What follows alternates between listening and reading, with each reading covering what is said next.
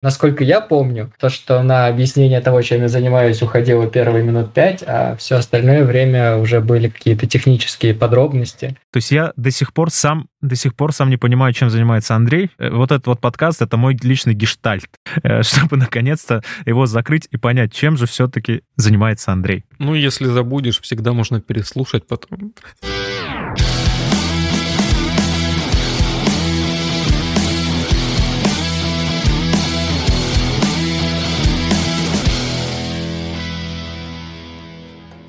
Всем привет. Э, вы слушаете 21 выпуск подкаста. Вот и оно. Вот и оно. Все, сейчас я. Нужен еще глоток воды. Не-не-не, надо, на, вот сейчас главное в эту петлю не уйти, потому что я сейчас себя рассмешу, и все, я буду опять пять, пять, пять раз э, подводку записывать. Это не, не хочется. А вы слушаете 21 выпуск подкаста «Сушите весла», и сегодня в нашей виртуальной студии, как всегда, э, со мной э, мастер спорта по всему и вся Артем. Привет. Да, привет, мастер порно по всему. Всем привет, ребят. Вот, у нас, как всегда, как всегда, для вас гость, и выбирая тему, знаете, я когда-то Э, когда мы делали выпуск э, про, если я не ошибаюсь, э, про тестировщиков, я говорил о том, что это будет выпуск, в котором не особо разбираюсь, да, то есть в области, в которой я не особо разбираюсь. В этот раз это будет, наконец, буду не только я один, сегодня и Артем тоже будет почувствовать, наконец-то, меня в своей шкуре, точнее, себя в моей шкуре, как я часто прихожу на записи наших выпусков.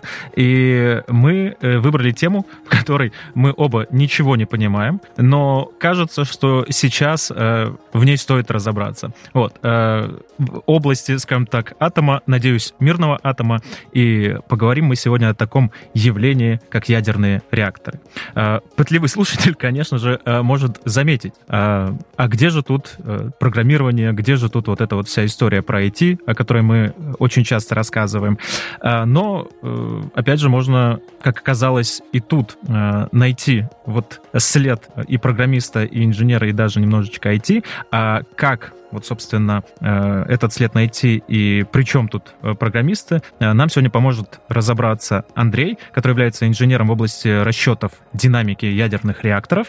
Вот, Андрей, привет. Привет. Давайте я попробую объяснить, чем я вообще занимаюсь, простыми словами.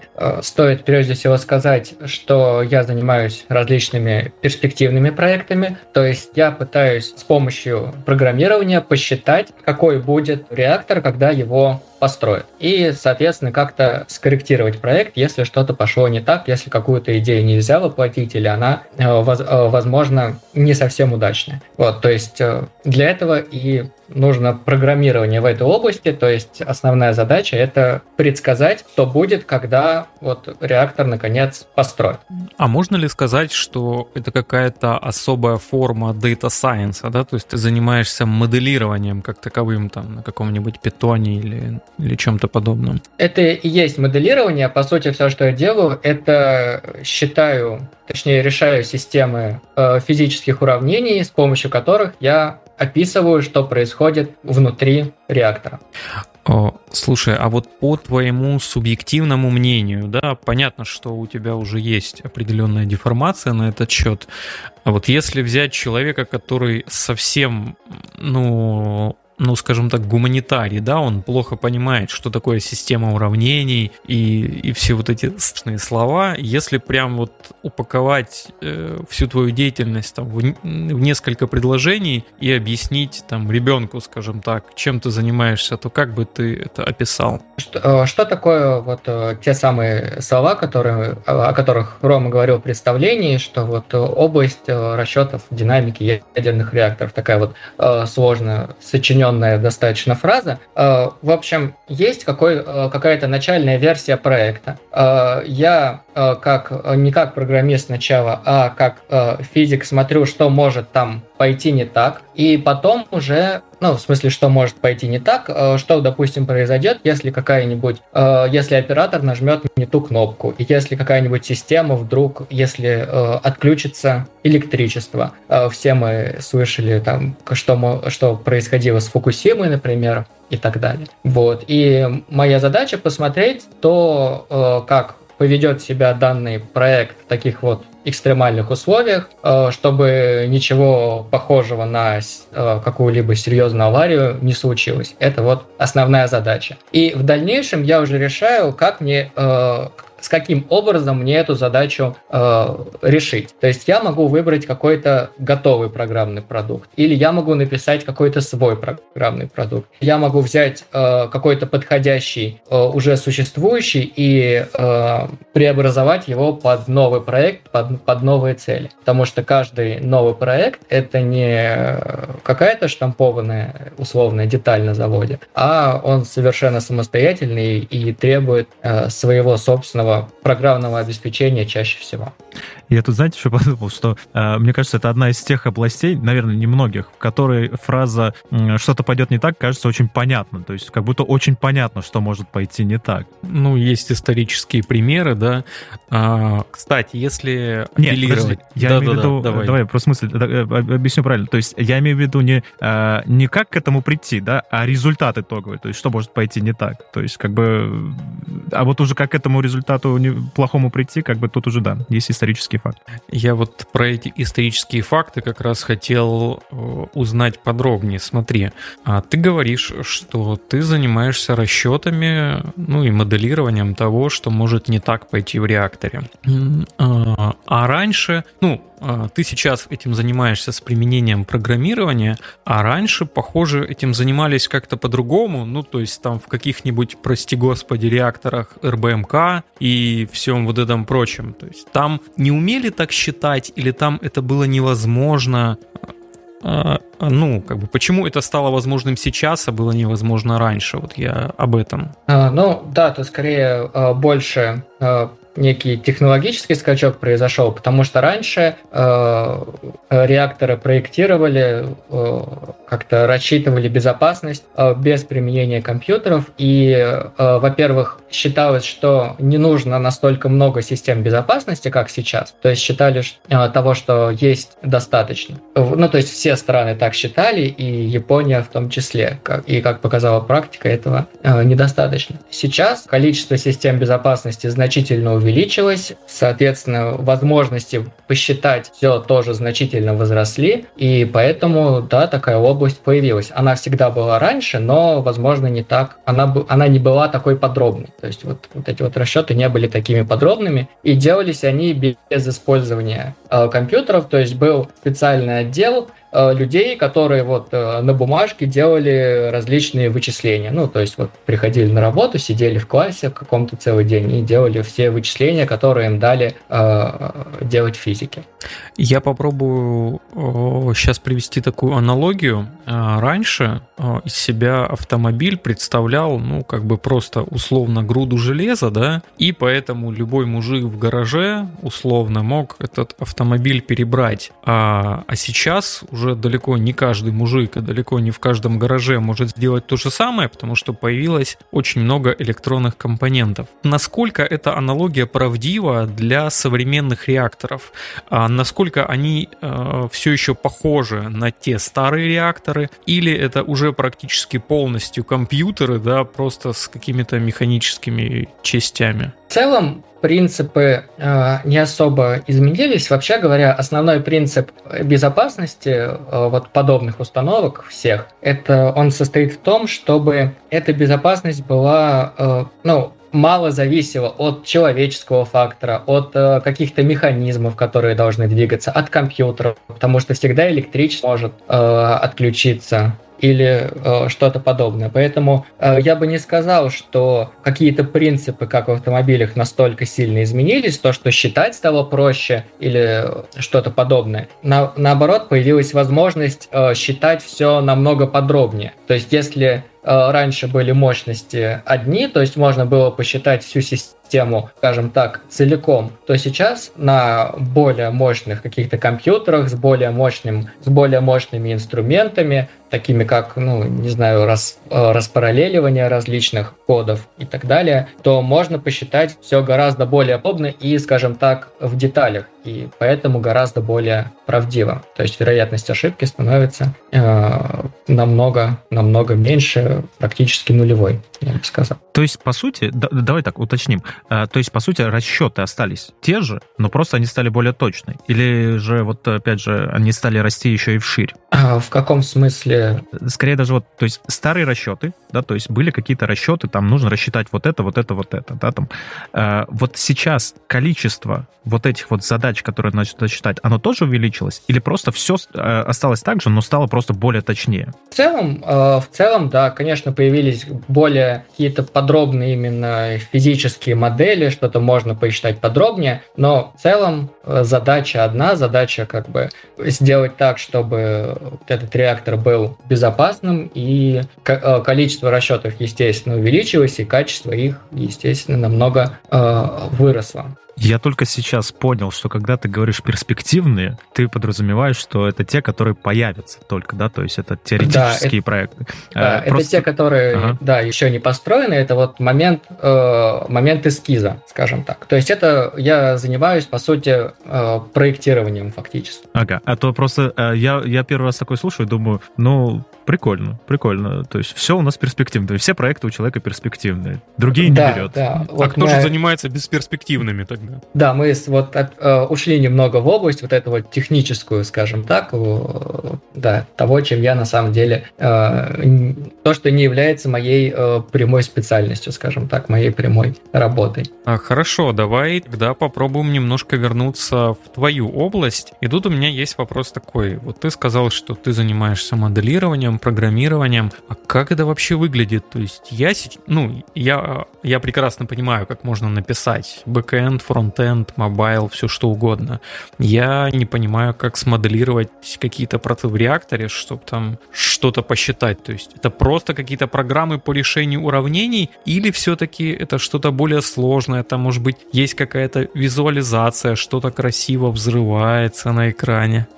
Это звучит на самом деле а, моя работа звучит очень похожа на какую-то физич... Э, задачку по физике из школы или из института. Но только она просто глубже, шире, и на нее вот э, наверчена куча различных слоев. То есть у меня есть, скажем так, какое-то дано. Я, наверное, помню из школы, да, вот это вот в задачках по физике было там дано что-то, что-то, что-то. Вот. И да, нужно вьетнамские флешбеки просто. И нужно что-то найти. И ты используешь какие-то физические законы, какие-то, какую-то математику, иногда иногда какую-то геометрию, чтобы вот э, логично прийти к результату. По сути, вот я занимаюсь тем же. Вот у меня дан, мы там, допустим, согласовали какой-то сценарий, самый худший, то, что вот может происходить вот в этой вот э, проектирующейся установке, и мне нужно определить какие-то параметры внутри, которые мне позволят э, утверждать, что ничего важного там не расплавится,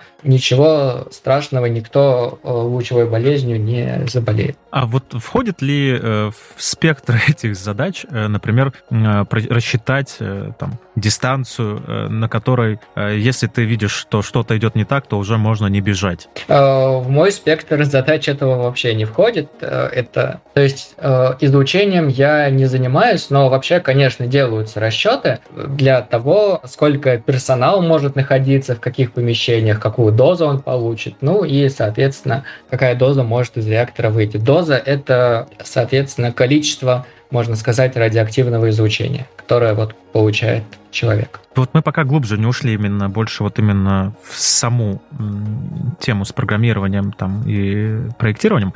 Хотел бы, знаешь, узнать, а вот э, было ли у тебя, ну, и, и есть ли вообще такая практика, что э, вы в конечном итоге там ездите с этими программами э, непосредственно там на реактор, да, как-то это э, что-то там анализируете, присутствуете, или это в основном все такая история больше теоретическая? А, к сожалению, вот все эти проекты, они очень долгостроящиеся, и э, то, чем я занимаюсь, оно самое долгостроящееся из всего этого, и поэтому, к сожалению, куда-то ездить на что-то посмотреть, вот то, что ты моделировал, пока возможности такой нет. Но, в принципе, в любом случае, то, что вот ту задачу, которую ты решил, нужно еще доказать то, что ты решил ее правильно. Вот как э, мы все на экзамене доказывали учителю, ну, да, чаще в университете, что я вот, вот все это правильно решил. Также и существуют определенные службы, которые проверяют, насколько правильно ты все посчитал. Вот. И часто, чтобы это проверить, ставятся какие-то модельные э, эксперименты, и часто вот программу нужно сравнивать с их результатами. И тогда, да, тогда куда-то приходится ездить. Но на, на сами реакторы какие-то действующие я не ездил, не сравнивался, просто потому что я с ними не работаю. Ну, по крайней мере, пока.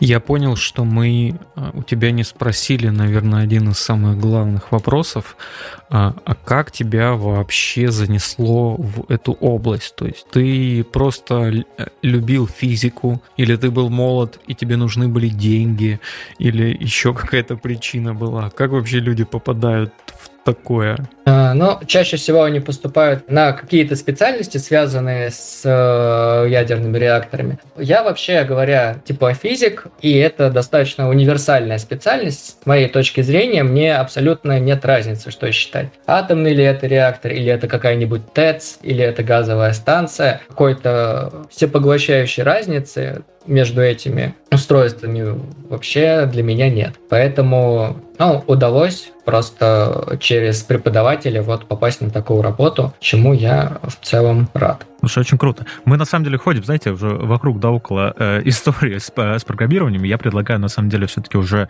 э, немножко начать в нее Э, погружаться, и на самом деле, наверное, может быть, э, залечу э, прям в лоб с вопроса, а на чем вы пишете? То есть на каком языке пишутся такие задачи? Поскольку нам нужна скорость в перспективе, то есть тоже здесь, наверное, стоит пояснить, что в отличие от, э, от общепринятого понятия программист, который пишет какие-то продукты, которые должны потом использовать э, все, который должен потом использовать любой, вот то, что, э, допустим, я пишу там мобильное приложение, я хочу, чтобы оно там вот запускалось у меня везде, чтобы оно было понятным и так далее. В первую очередь мы чаще всего пишем вот эти программы для пользования как-то ну, в достаточно узком круге людей, поэтому нам прежде всего важна даже не удобство, а скорость расчетов, какая-то простота и так далее. И поэтому у нас э, два варианта, либо Fortran, либо C++.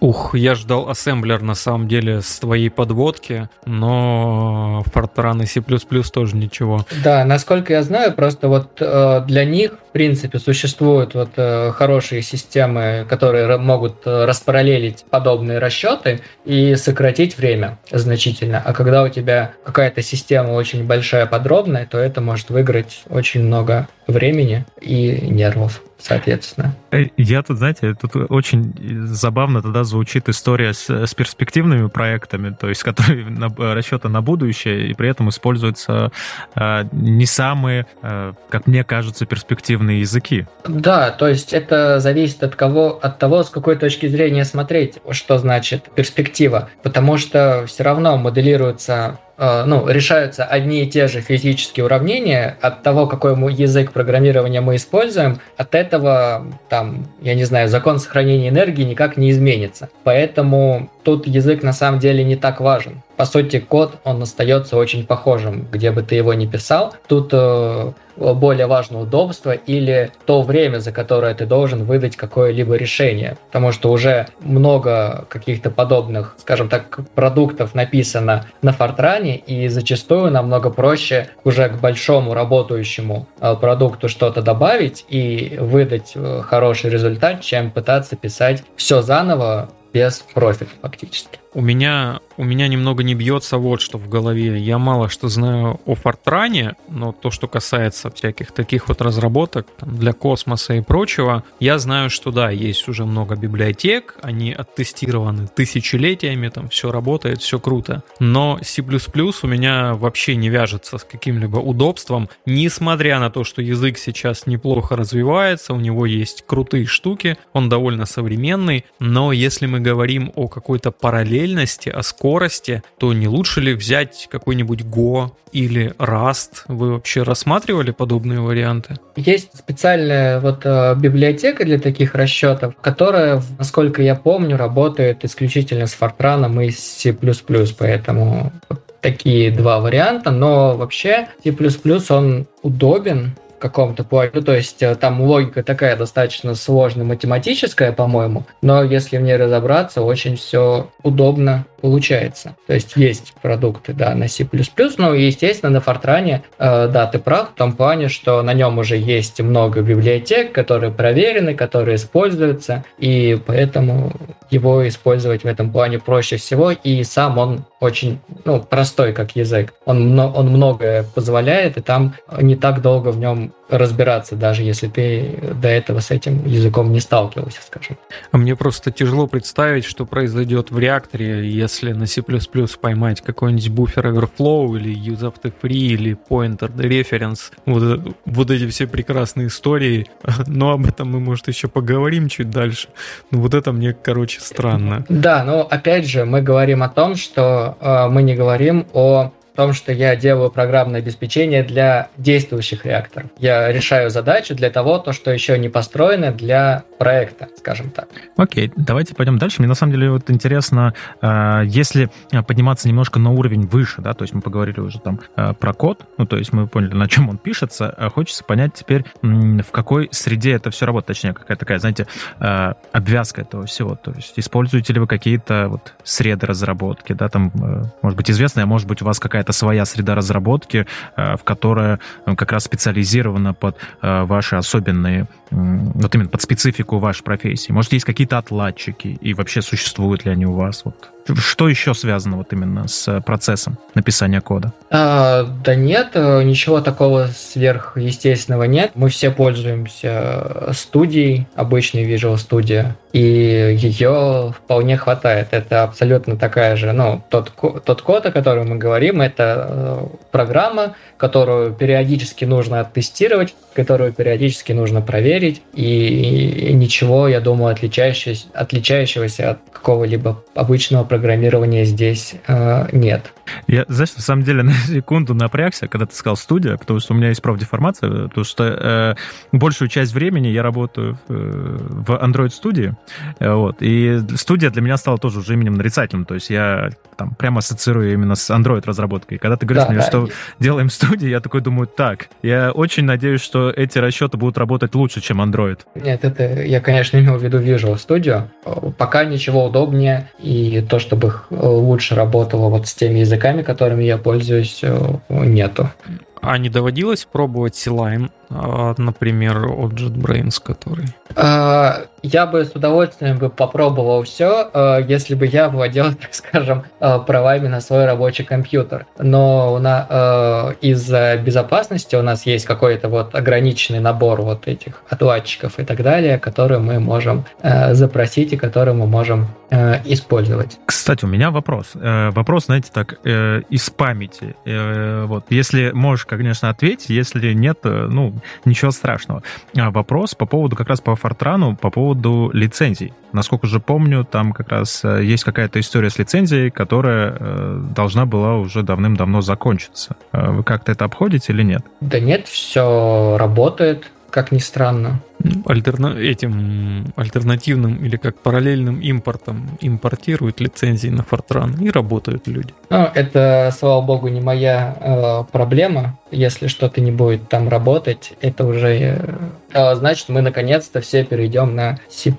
Мне, честно говоря, он больше нравится, чем Fortran в этом плане. Как-то там все более упорядоченно получается. Очень часто ну, в рамках работы приходится Legacy код, это же да, называется в, на сленге программирования да, разбирать. Да, да. да, э, иногда это превращается в такой в детектив очень часто. А, а, а вот насколько legacy код именно? Ну, то есть это вот насколько старый может быть код? Ну, ему, ему, мог, ему может быть 10 лет, ему может быть больше. Это зависит от, ну, ну, зависит от проекта, поскольку вот я опять же повторю основной тезис, то, что э, основные какие-то физические уравнения не менялись, э, каких-то вот таких вот фундаментальных открытий в этом плане не было, поэтому все старые коды отлично работают, просто их иногда приходится дополнять с э, оглядкой на новые э, решения или вот на новые технологии. Знаете, это получается такой, знаете, легаси, который особо не ругают, в отличие от, э, назовем так, продакшн разработки. Тут легаси ругать нельзя, иначе НКВДшники, вот это все заградотряды У меня, знаешь, еще какой вопрос? Э, ты говорил как раз, что там приходится ковыряться, и я все пытаюсь провести какие-то параллели между э, вот тем, что ты делаешь, да, и в целом, ну, такой, назовем его, промышленной разработкой, да, или как, кому как удобней. Вот. Э, хочется провести какие-то вот, найти эти параллели и понять, например, а вот насколько большие, да, вот программы, которые вы пишете? Или это набор небольших утилит, которые там решают только точные задачи? Или это большие программы, которые вычисляют получают какое-то огромное количество данных и э, производят там э, миллионы операций над ними. А, да, это большие программы, достаточно большие программы, где-то огромные выходные файлы, там бывают сотни гигабайт и так далее, которые они выдают. Вот, они тоже потом эти файлы тоже как-то обрабатываются, вот как раз-таки в некие картиночки. Поэтому это, да, это это большой код, такие называются проектными чаще всего, и они, и они моделируют, ну, получается, все, что происходит вот внутри реактора, и там маленькими утилитами можно обойтись только вот э, на каком-то самом раннем этапе разработки. Когда уже нужно понять, что будет происходить в деталях, то, естественно, код должен быть более подробным должен считать все. Хотел уточнить еще, вот, то есть эти программы, они больше, э, как бы их правильно назвать-то, наверное, утилитарные или, э, то есть они, может быть, куда-то встраиваемые. Есть ли у этих программ какой-то там э, интерфейс? Или это все вот просто в консоль вбили, э, вложили данные, э, поехали рассчитывать? Обычно либо консоль, либо какие-то, какой-то набор текстовых файлов нужен для запуска программы. Существуют э, какие-то коммерческие версии, в которых уже есть более какие-то привычные окошки, какой, э, есть какой-то пользовательский интерфейс, но на самом деле вот с точки зрения, э, скажем так, инженера, когда ты работаешь с какой-то большой моделью, тебе все равно проще работать либо с таблицами, либо вот с текстовыми файлами, чем вбивать э, отдельную цифру в отдельное окошко. Тебе просто не нужен интерфейс как таковой чаще всего, чтобы что-то делать. А, а подскажи, пожалуйста, а сколько вообще в целом э, людей занимается этим? Ну, то есть вот э, я знаю тебя, например, да, то есть э, вот ты один сидишь, пишешь программы, или э, там, например, у вас э, большая команда, которая одновременно пишет э, все, всю программу, или как? Этим, конечно, занимаются команды, причем обычно есть несколько команд, каждая из которых делает похожие, одинаковые расчеты, и потом они, ну, независимы, само собой. И потом мы сравниваемся друг между другом, чтобы исключить какую-либо ошибку. Это, в принципе, достаточно логичная э, вещь. А так, нужны знания, чтобы смоделировать все, что происходит внутри э, реактора. Нужны знания из разных областей физики. И вот я, допустим, специалист в области теплофизики и гидравлики. Э, допустим, другие люди специалисты в области ядерной физики. И мы каждый пишем свои куски, отдельно работающие, и потом мы их как-то пытаемся связать между собой. Давай я уточню. Мне на секунду показалось, что вы пишете одни и те же куски, а потом сравниваете. Или это... Я, это я говорил про разные команды. То есть э, существуют э, команды, которые делают похожие э, расчеты и потом сравниваются друг между другом. А это, это исключительно для того, чтобы вот исключить какую-то ошибку? Да, для, ну, для, э, для того, чтобы в том числе протестировать какие-то коды. Э, есть вообще, э, говоря, международная практика, когда дается какой-то эксперимент, ну, то есть даются исходные данные, рассылается это в различные команды разработчиков, а потом все получают э, результаты, то, скажем так, в дальнейшем произошло в э, каком-либо эксперименте. И потом все это уже сравнивают тем, что там произошло в реальности. И смотрят, какой код считает лучше и так далее. У меня следующий вопрос, который вот э, не могу теперь не задать, после того, как ты говорил, как вы каждый отдельно пишет код приближенной, там, скажем так, области, в которой он специалист. А как вы это все в конечном итоге объединяете? Используете ли вы какие-то системы, э, типа гид, или, может быть, вы там как-то по-своему это делаете? Я это называю, что мы делаем это э, по-спортивному, скажем так. Мне для э, вычислений, для моих вычислений э, нужны какие-то данные, которые можно получить вот из другой области, из, э, допустим, той же самой ядерной физики. И, соответственно, э, эти цифры в мою часть кода должны перейти из той части кода. И вот так вот они и связываются. То есть это, это фактически отдельные подпрограммы, которые связаны между собой через определенные переменные общие. Но, то есть программа это в целом одна, правильно понимаете? В целом, в целом одна, да, в целом все это в итоге должно превратиться в одну большую программу, которая будет работать вместе и объединять в себе вот все эти области физики. Ага, а код где хранится, получается, на какой-то одной машине или как-то распределяете это? Обычно как-то распределяем, э, скажем так, ну, через э, локальную сеть или через общие диски, чаще всего каким-то вот таким вот образом. Ну, то есть такую штуку, как гид, вы в целом не используете? Да, потому что в этой области э, с интернетом, как можно понять, все не очень, скажем так, работает хорошо. Ну, потому что, ну, это проблемы безопасности, проблемы коммерческой тайны, вот, и у нас э, нет интернета как такового вообще. А, ну, то есть я понял, это именно э, скорее причина не в том, как работает индустрия, а в том, что это небезопасно. А, да, да, считается, считается так. А, я тогда еще хотел уточнить вот какой. Мы начали говорить э, про команду. А, хочется понять, а какой сейчас примерно, ну вот, например, возрастной разброс? Сколько а, сейчас там вилка вот эта возрастная? Есть очень как бы люди старые люди, люди в возрасте, то есть э, которые э, э, занимаются этим всю жизнь. Приходит много студентов, специаль... ну, не специальных вузов, а Бауманки, МИФИ, которые хотят этим заниматься и тоже включаются в работу, где-то что-то улучшают, где-то что-то вот подписывают в этих кодах, производят какие-то расчеты.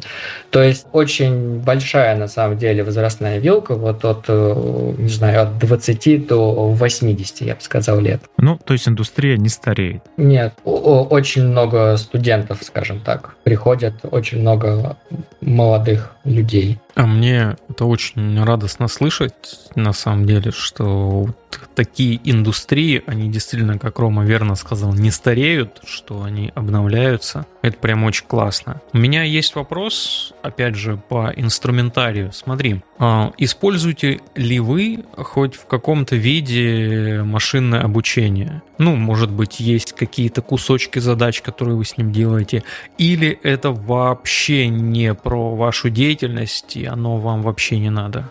Я никогда не слышал, чтобы это использовалось в моей области. Я, честно говоря, плохо себе представляю, где оно там может даже в теории использоваться, но я не, мало знаком тем, что такое машинное обучение, откровенно говоря. А я просто, смотри, я мог бы попробовать пофантазировать, да, то есть мы делаем модель, которая предсказывает, насколько безопасен а, тот или иной блок реакт или весь реактор. Мы ее тренируем, и потом просто не пишем больше программ, а в эту красивую, классную, умную модель задаваем input какой-то, и она нам говорит, это классный реактор, или это херовый реактор, он взорвется. Вот я это вижу как-то так, но ты наверняка видишь по-другому, расскажи. Проблема в том, что я уже вот в том, что каждый, э, каждая новая установка это не типовой продукт, это э, абсолютно, ну, фактически это всегда какой-то новый проект, под который пишется и проверяется свои отдельные коды или вот новые версии.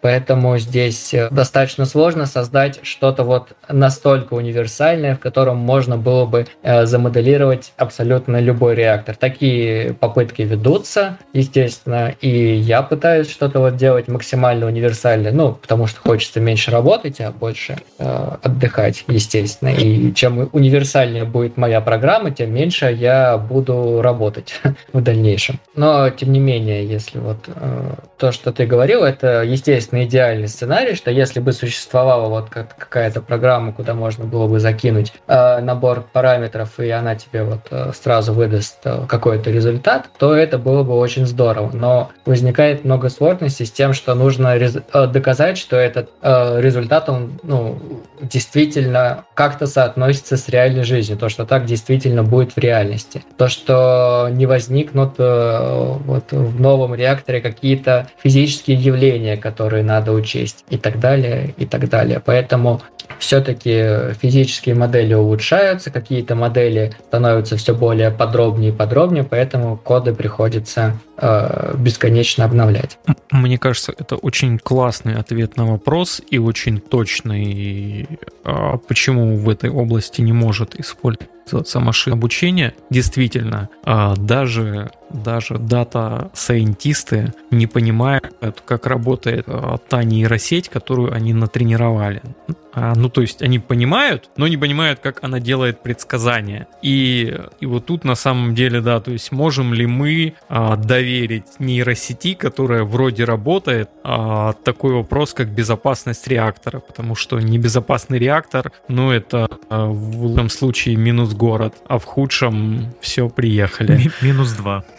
минус планета, примерно, да. А, знаешь, а, мне кажется, мы затронули очень важную тему, это сложности э, при разработке отладки. Вот первая сложность, насколько я тебя услышал, это нетипичность проектов, да, то есть ну, а, каждый раз первый раз. А какие сложности еще есть при отладке, при разработке? Вот с чем сталкиваетесь? Именно при отладке, при разработке. Ну, тут скорее все э, упирается, да, в, в новизну проектов, и, ну, когда ты начинаешь работу с каким-то новым проектом, нужно, во-первых, ну, понять, как он работает вообще, э, какие-то понять особенности, и потом понять, как это э, замоделировать правильно. Возможно, это можно сделать средствами того, что уже написано, возможно, э, возможно, нет. Ну, и, ну, любой вот такой вот процесс, это всегда вот какое-то объяснение результата, какая-то проверка на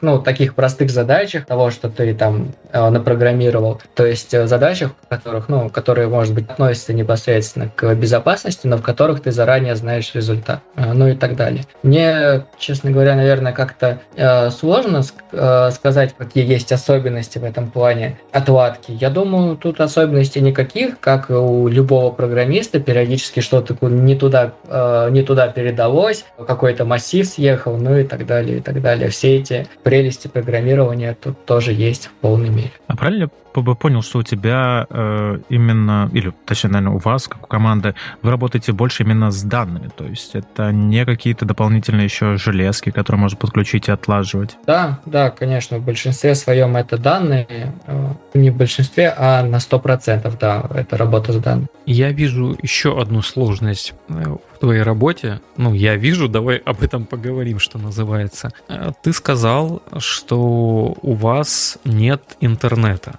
И тут я просто думаю, что либо вы настолько крутые программисты, что держите в голове все возможные конструкции, все возможные методы э, и все остальное, или же у вас есть там пачка справочников, и вы роетесь в справочниках, если не помните, называется функция возведения в степень, например.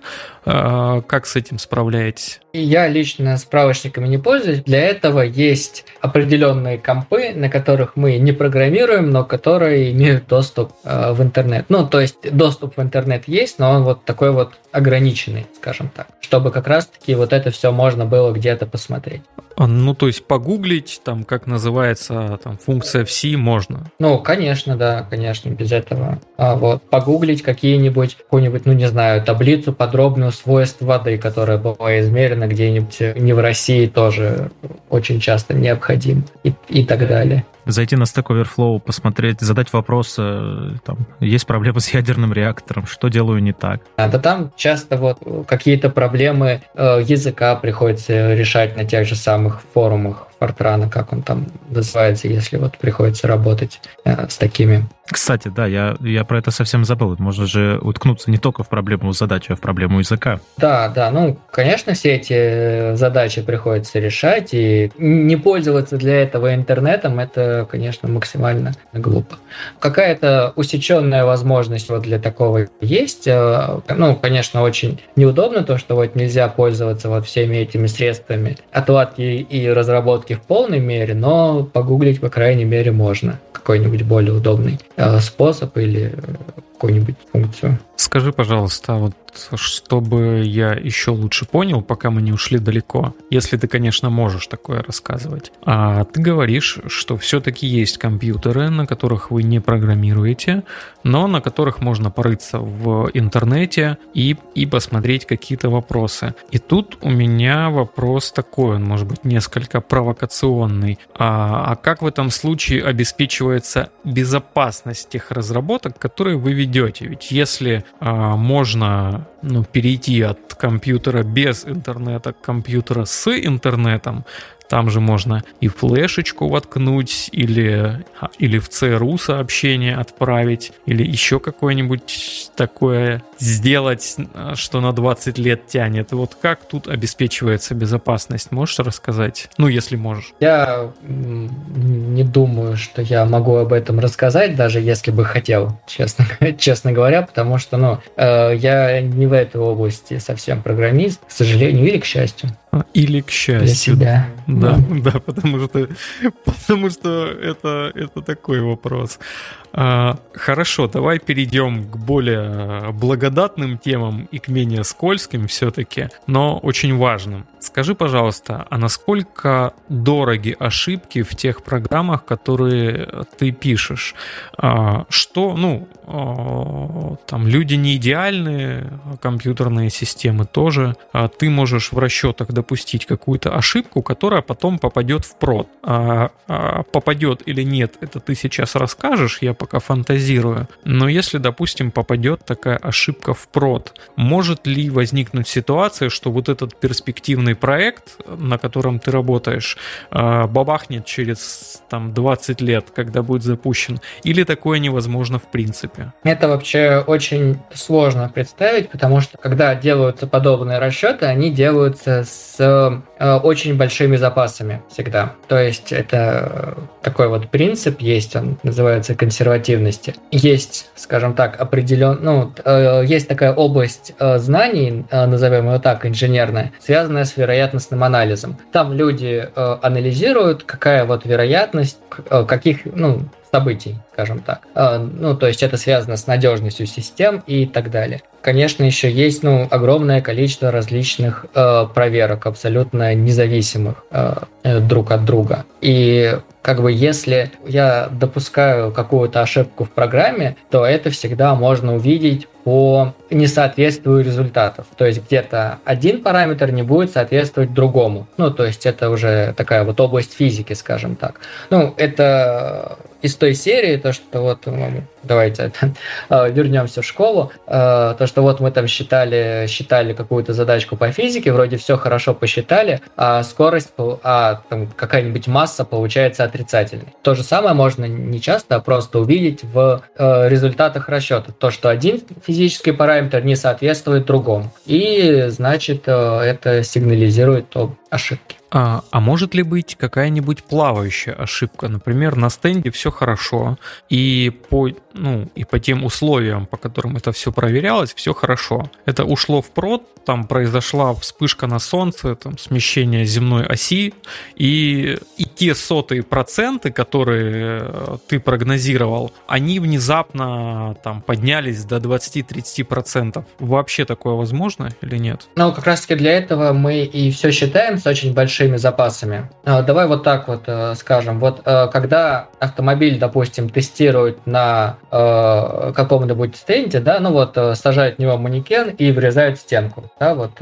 да, и, так. Есть такой вот тест автомобиля, как бы насколько он безопасен и так далее. Вот представьте, что, допустим, какую-нибудь ладу разгоняют вот там до 300 км в час и смотрят, что происходит с манекеном. И добиваются того, что с ним будет все хорошо. Вот Нет. это Э, э, это из той же области, э, скажем так. То есть мы берем вот такие вот изначально жесткие какие-то начальные условия, которые фактически нельзя достигнуть в реальной жизни. Не, ну можно же, в принципе, пустить ее с горки, да, что она когда-нибудь там достигнет 300 километров. Боюсь, что даже с горки, боюсь, что даже с горки не получится. Вот, ну там, не знаю, турбину прикрутить. Что она сгорит можно... просто на скорости лада, мне кажется. Сотрется, да? Аннигилирует. А, да. А что еще можно сделать? Сделать? Ну, э, короче говоря, иде, э, идея, идея примерно такая, чтобы брать э, максимально жесткие, что называется, консервативные условия и добиваться в конструкции того, чтобы даже при них какие-то вот параметры важные для безопасности были ниже определенного предела, скажем, скажем так. Я не могу не, не сказать все равно шутку, которая у меня уже сформи- э, сформировалась. Я просто пока, не, если я ее не скажу, я просто буду до конца выпуска сидеть с ней. Э, просто у Лады такая э, плохая аэродинамика, что попытавшись разогнать ее до 300 км в час, она просто действительно сотрется. Ну, или она сотрется, а на ее месте образуется варп-туннель, через который можно будет попасть в другие слои Вселенной, например. Ладно, такое неловкое молчание. А, давай я задам еще вот какой вопрос. А, мы немножко поговорили о проблемах, о рисках, ну, как бы а, с точки зрения физики. А давай все-таки зайдем с точки зрения компьютерных систем, поскольку мы с ними все же работаем, и поскольку ты сказал, что в современном реакторе их больше, чем в прошлых. Смотри, в твоей а, работе... Подожди, подожди, я вот, вот о действующих я не могу ничего сказать. Я, честно говоря, досконально не знаю, какое там количество компьютерных систем, насколько оно больше, чем в прошлых, на чем это пишется, поэтому тут я э, утверждать не могу ничего вообще. То есть я могу вот только в своей области э, проектируемых э, что-то утверждать. Хорошо, не проблема. А, у реакторов через 20 лет, например, или через 30 будет больше компьютерных систем, чем есть сейчас. А, так корректно говорить? Наверное. Ну, давай пофантазируем. Так. Хорошо. И вопрос мой вот в чем состоит. В твоей работе или, может быть, в работе соседних команд а как-то вообще фигурирует ли понятие информационной безопасности того, чем вы занимаетесь. То есть пытаетесь ли вы а, писать более безопасный код с точки зрения эксплуатации этого кода каким-нибудь злоумышленником. Ну, то есть есть же там какие-то классические а, уязвимости, а, там, которым подвержен тот же C++, да, или у вас вообще нет таких моделей, и информационная безопасность вам не нужна как таковая именно на твоем уровне? А, на моем уровне она э, не нужна, поскольку этот код, он никуда не идет вовне, скажем так, он остается исключительно вот внутри организации, а вся безопасность, она уже лежит на плечах э, других людей, которые э, не дают доступ к моему компьютеру, скажем так. Ага, я понял. Ну, то есть, э, там, то, что вы рассчитываете, это работает это будет работать, давай так, будет работать в каких-то реакторах в будущем, и там уже, в общем-то, доступ к этим всем вещам, он решается административно. И... А, то, что мы сейчас пишем, это а, мало связано вот а, именно, скажем так, с тем, что будет, ну, то есть, когда, ну, когда, если эти проектируемые реакторы построятся, как а, в, в железе, скажем так, то там уже будут а, другие продукты, которые будут написаны другими командами. Понял. Мне, знаешь, что не очень понятно? А, вот из описания там все, все работы твоей и того, что у вас происходит в командах, как вы работаете, ну, все, что мы э, уже говорим где-то час, э, мне не очень понятно вот что. Такое ощущение складывается, что э, вы там э, пишете код, занимаетесь расчетами, все у вас так чинно, э, благодушно, и иногда вот входите в интернет что-то там э, посмотреть. Э, можешь рассказать, опять же, если можешь, какие в целом, ну, э, на самом деле будни там вот, твои и э, ребят, которые с тобой работают? То есть какие проблемы э, у вас есть вот именно в области там такого проектирования? Или в целом все достаточно спокойно и хорошо? А выпускают ли вас за границу, ну и вот это все? Э, я работаю только с коммерческими всякими проектами, поэтому у меня никакой проблемы с этим нет. Ну, то есть и э, это осознанное было это решение не ввязываться ни в какую секретность, естественно. Вот. А так, ну, э, обычно все, ну, то есть э, на подобные разработки они э, ограничены во времени, но обычно это ограничение во времени что-то там типа э, месяцев, полгода тебе дается на решение какой-то задачи, год и так далее. То есть э, обычно нет какой-то вот спешки, что то, что вот что-то срочное, вот то, что к тебе кто-то вот э, приходит, э, какой-нибудь конструктор и говорит, вот нужно было вот это вот посчитать вчера. Такого, так, э, такого, такое бывает очень редко. Ну, иногда меняется проект, иногда что еще происходит. Ну, поскольку я работаю обычно ну, совсем такой начальной версии проекта, то ну, это и интересно, потому что постоянно приходят какие-то новые решения, в том числе на основании моих расчетов. Вот я что-то там посчитал, получил какие-то параметры, конструкторы посмотрели, говорят, о, вот надо вот это, вот это вот изменить, и мне и приходится пересчитывать. То есть процесс, он в основном э, такой, он итерационный, скажем так. То есть я выдал какие-то результаты, они повлияли на конструкцию. И значит, ну, мне нужно вот что-то посчитать заново. И вот так вот мы крутимся, пока не придем э, к какому-то лучшему решению. Я не могу не спросить, а есть ли у вас какой-нибудь task-tracker или его подобие, где вы там обновляете статусы задач, что там вам менеджеры какие-нибудь задачи ставят? Нет такого? Наверное, есть, но у э, меня есть, э, так, так скажем, э, люди, которые ответственны за проекты. Я пока лично не ответственен ни, ни за какой проект. И поэтому они мне просто говорят, что вот, вот эта вот задача должна быть готова к такому-то дню, вот это вот к такому.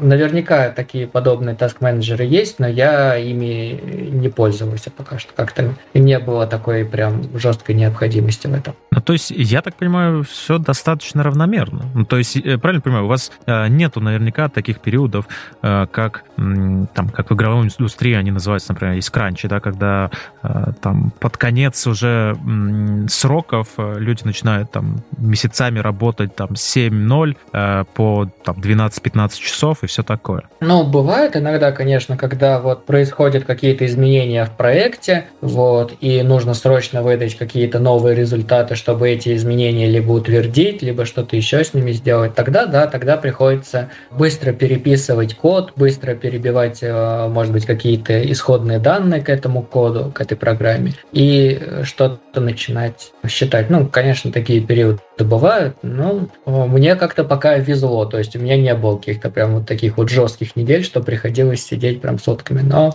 в теории такое вполне возможно. У меня еще вот все эти расчеты на кодах, они достаточно длительные, поэтому, ну, как бы, что, я нажал кнопку и жду результатов. А, все-таки в конце а концов какое-то время. Это, длительно это вот примерно сколько могут быть? Ну, сутки, двое. Отлично. Такое. Просто, просто отлично.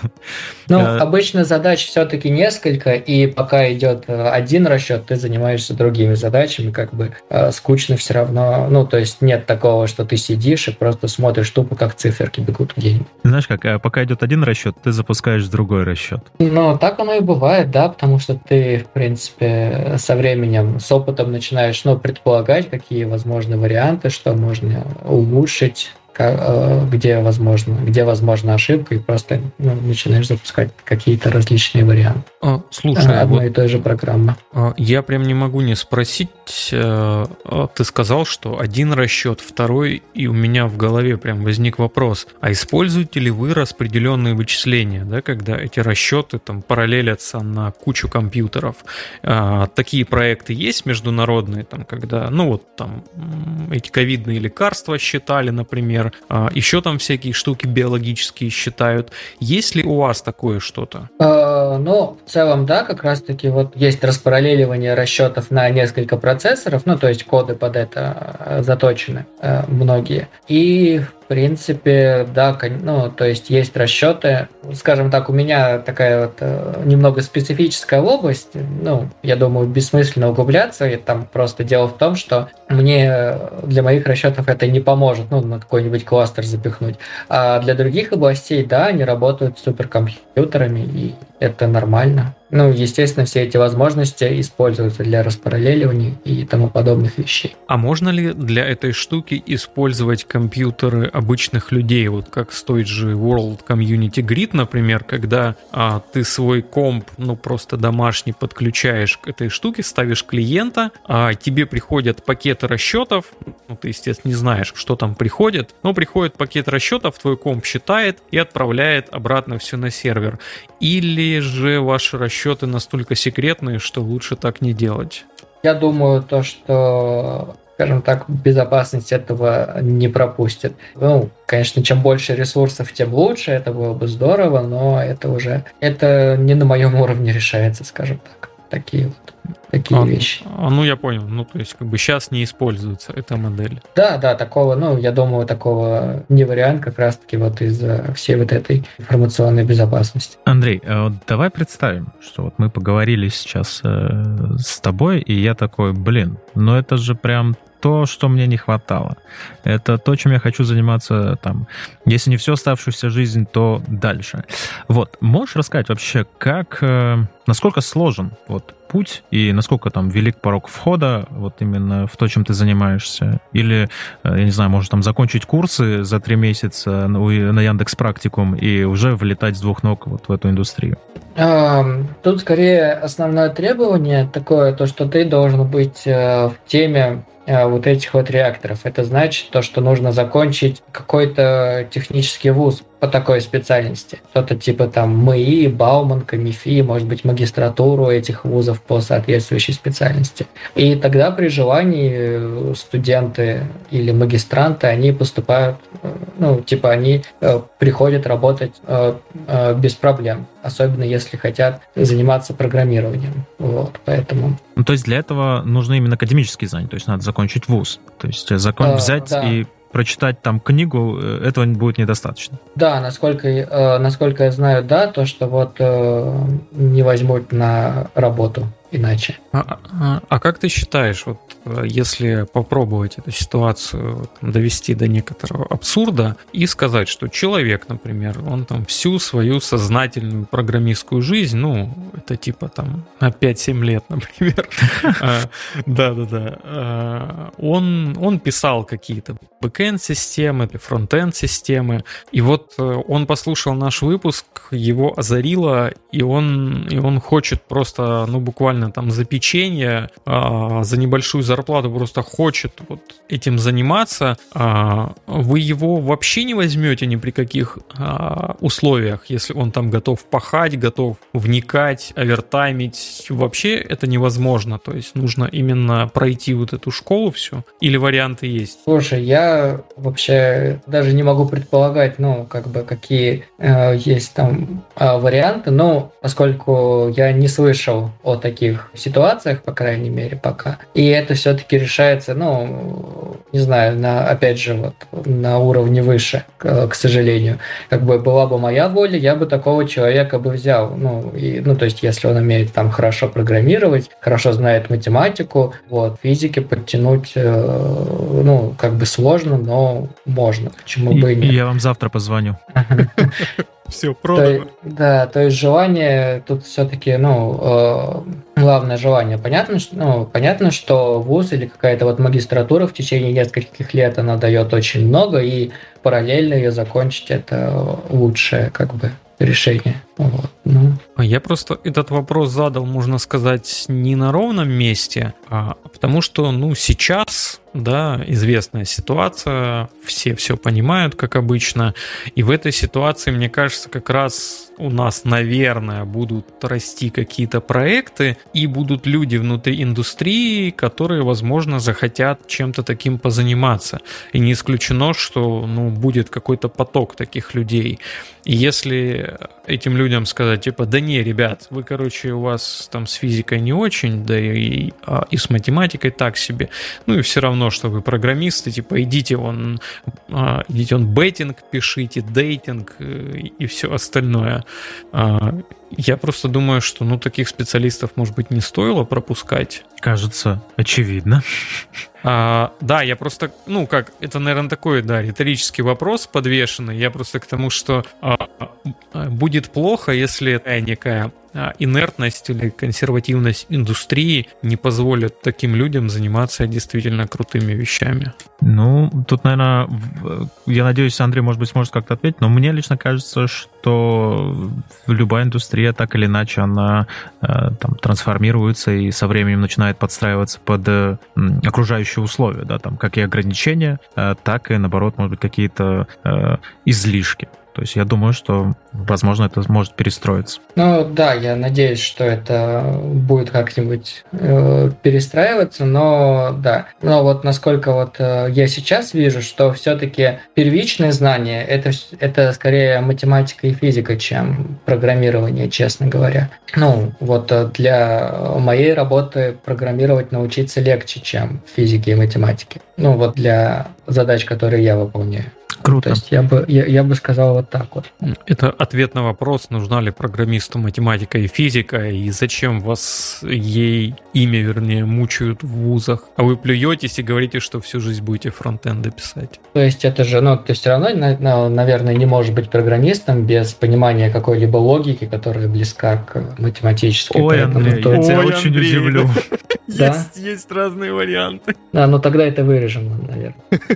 Это мы как раз оставим. Ой, слушайте, у меня под занавес, Андрей, на самом деле, знаешь, у тебя какой вопрос? Э, это хочется у тебя, как у человека, который находится ну, в этой индустрии, если не э, по голову, то как минимум по пояс, э, наверное, узнать какое-то мнение по поводу будущего этой индустрии. То есть э, какое будущее у э, ядерных реакторов? Будут ли они, я не знаю, там в конечном итоге, как ты это представляешь, да, может, они будут уменьшиться до размеров, я не знаю, э, обувной коробки, и э, мы сможем носить их там э, в сумке, да. Неважно, хотим мы этого или нет, но, возможно, будем. Вот Э, или же, наоборот, эта история так и останется, по твоему мнению, вот в том виде, в котором она есть сейчас, и это тоже нормально, потому что, например, там, ну, не надо пытаться из этого сделать что-то э, другое. Вот как ты видишь это? Ну, э, на самом деле, вот э, много применений существует ядерных реакторов как таковых. Э, то есть они могут э, непосредственно вырабатывать электроэнергию, и это очень удобно, ну, в том плане, что ядерное топливо, оно по сравнению с каким-нибудь углем, газом, нефтью, оно занимает очень мало места, его легко перевозить и так далее. То есть э, можно получать энергию, ну, там, куда неудобно тянуть какие-нибудь газовые трубы, трубы или вот что-то подобное. Вот. Э, с помощью ядерных реакторов получают лекарства, например. Ну, то есть нарабатывают какие-то изотопы, которые потом используются в медицине. То есть, как минимум, мне кажется, будущее может быть в этом. Ну и какие-то давно есть э, всякие предрекания, что ресурсы могут когда-либо кончиться, вот, и, наверное, рано или поздно придется вот использовать уран как ресурс для электроэнергии и так далее, и поэтому эта область пригодится в любом случае. Ну, то есть есть э, сейчас различные проекты, которые, которые позволяют очень эффективно использовать э, топливо вот, э, для получения электроэнергии, намного эффективнее, чем и намного больше его можно использовать, чем тот же самый уран и тот же самый, ой, и чем чем нефть или газ. Может быть, э, через там, 50 лет реакторы будут э, основным источником энергии, кто знает. А, у меня тоже есть вопрос о будущем, как раз ты к нему очень классно подвел, и я его задам. Как ты считаешь, э, все же ядерная энергетика, а, а будущее за ней или все же за так называемой зеленой энергетикой, да, там ветер, море, что-то еще? Я думаю, как бы оно все будет комбинировано, так или иначе. Все-таки ветер и море требуют э, каких-то определенных э, условий, скажем так. Э, ну, то есть определенной местности, определенного ландшафта. А ядерная энергетика этого ничего не требует. Ты поставил реактор там, где удобно, и он, и он работает, он компактный, к нему легко подвозить топливо, в том числе там, ну, на каком-то автотранспорте. Не нужно никаких особенных путей снабжения. Единственное, что с точки зрения экономики, скажем так, ядерные реакторы, у них э, самые большие капитальные затраты, ну, по сравнению с другими станциями, но зато потом непосредственно их эксплуатация обходится чуть ли не дешевле всего. Поэтому, ну, то есть это именно такая вот штука на долгосрочную перспективу. А, ну и вот всякие проблемы, которые, ну, которые всегда э, ассоциируются со словом ядерный реактор, типа куда девать отходы и так далее, эти проблемы, они потихоньку решаются, ну и в принципе большую часть вот этих ядерных э, отходов вполне возможно перерабатывать. Поэтому, э, я думаю, тут будет все достаточно комбинировано рано или поздно. Это, знаешь, как раз вот был мой, наверное, финальный вопрос об этом, что я, а, я хотел сказать, что не хотелось бы на каком-то негативном ключе завершать выпуск, но да, действительно, что делать с ядерными отходами? Ну, потому что они накапливаются, и ты говоришь, что их можно частично перерабатывать. Я в этом деле полный дилетант, но что я вижу сейчас, да? У нас есть индустрия переработки мусора, в кавычках, и она супер неэффективная, по крайней мере в России. Она супер неэффективная, а, и я тут, ну, как-то дилетантское мое суждение такое, что, блин, если мы не умеем перерабатывать мусор, обычный пластик, то как мы, блин, будем перерабатывать ядерные отходы? Или тут все хорошо, в отличие от мусора? Я не то чтобы специалист именно в области переработки, но это никак, никак не зависящие, не зависящие, я бы сказал, друг от друга области. И э, в целом переработка ядерных отходов, да, она дорогая, да, она пока они в основном где-то складируются, но есть теоретическая возможность это все переработать, сделать из этого заново топливо и еще раз использовать. То есть э, такие технологии ну, возможны, просто нужно время, чтобы их э, реализовать. Ждем. Да. Да, да, ждем, но да, я думаю. Ну что ж, я предлагаю на этой э, позитивной ноте. Позитивной. Обязательно именно позитивной ноте э, нам заканчивать. Всем, кто слушал, всем спасибо.